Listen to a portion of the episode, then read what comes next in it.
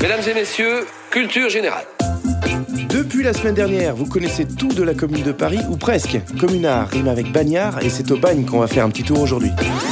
Bagnard au bagne de Vauban, dans l'île de Ré, je mange du pain noir et des murs blancs dans l'île de Ré. Le mot bagne vient de l'italien bagno, qui désignait les anciens bains publics de Constantinople, devenus prison d'esclaves à l'arrivée des Ottomans. L'histoire du bagne en France commence en 1748. Louis XV met fin au régime des galères et on débarque les galériens dans les principaux ports Toulon, Brest, Rochefort ou encore Lorient. Fini de ramer, place au travail forcé dans les arsenaux pour construire la flotte française. Mais au XIXe siècle, les bagnes portuaires déclinent progressivement à la faveur d'une nouvelle ère, la colonisation.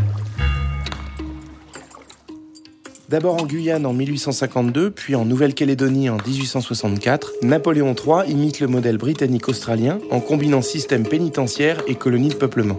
Le travail forcé compense l'esclavage aboli en 1848 et permet de peupler les territoires hostiles et reculés où personne ne souhaite s'établir. Place donc à la transportation des condamnés qui découvrent le triple effet qui se coule du bagne colonial. Emprisonnement, travaux forcés et désormais exil. Un exil souvent sans retour à cause de la règle du doublage. Toute peine achevée au bagne est doublée gratuitement. Le bagnard libéré doit rester autant de temps dans la colonie. Et si la peine initiale est supérieure à 8 ans, c'est le jackpot. Le bagnard doit rester à vie sur place. De toute façon, le billet de retour est hors de prix. Après le Second Empire, c'est la jeune Troisième République qui se chauffe et durcit davantage les condamnations.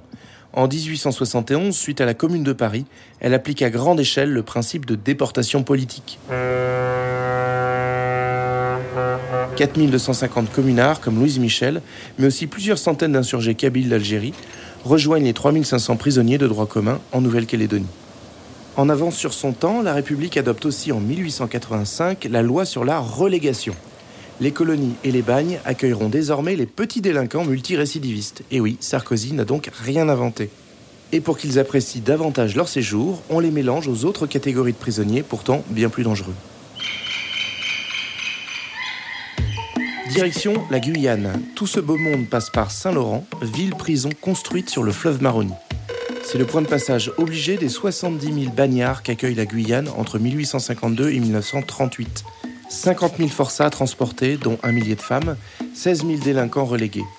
Les plus lourdement condamnés sont envoyés au large de Kourou, sur l'archipel du Salut et son île du Diable. C'est là qu'un certain Alfred Dreyfus fut mis à l'isolement. Vie ma vie au bagne et non pas à au bagne, pour la plupart, c'est le travail forcé tous les jours de 6h à 20h. Construction de routes, exploitation forestière en Guyane ou travail dans les mines de nickel en Nouvelle-Calédonie. Et la nuit, quand les gardiens se retirent, place au marché noir, au trafic et à la survie. Les gros caïds imposent leurs lois et victimisent petits délinquants et vagabonds, beaucoup plus jeunes, qui subissent donc violence et surtout viol. L'évasion devient le sport principal, pas beaucoup de vainqueurs, mais l'important c'est de participer. Et pour les perdants, c'est le camp disciplinaire renforcé où le taux de mortalité explose massivement.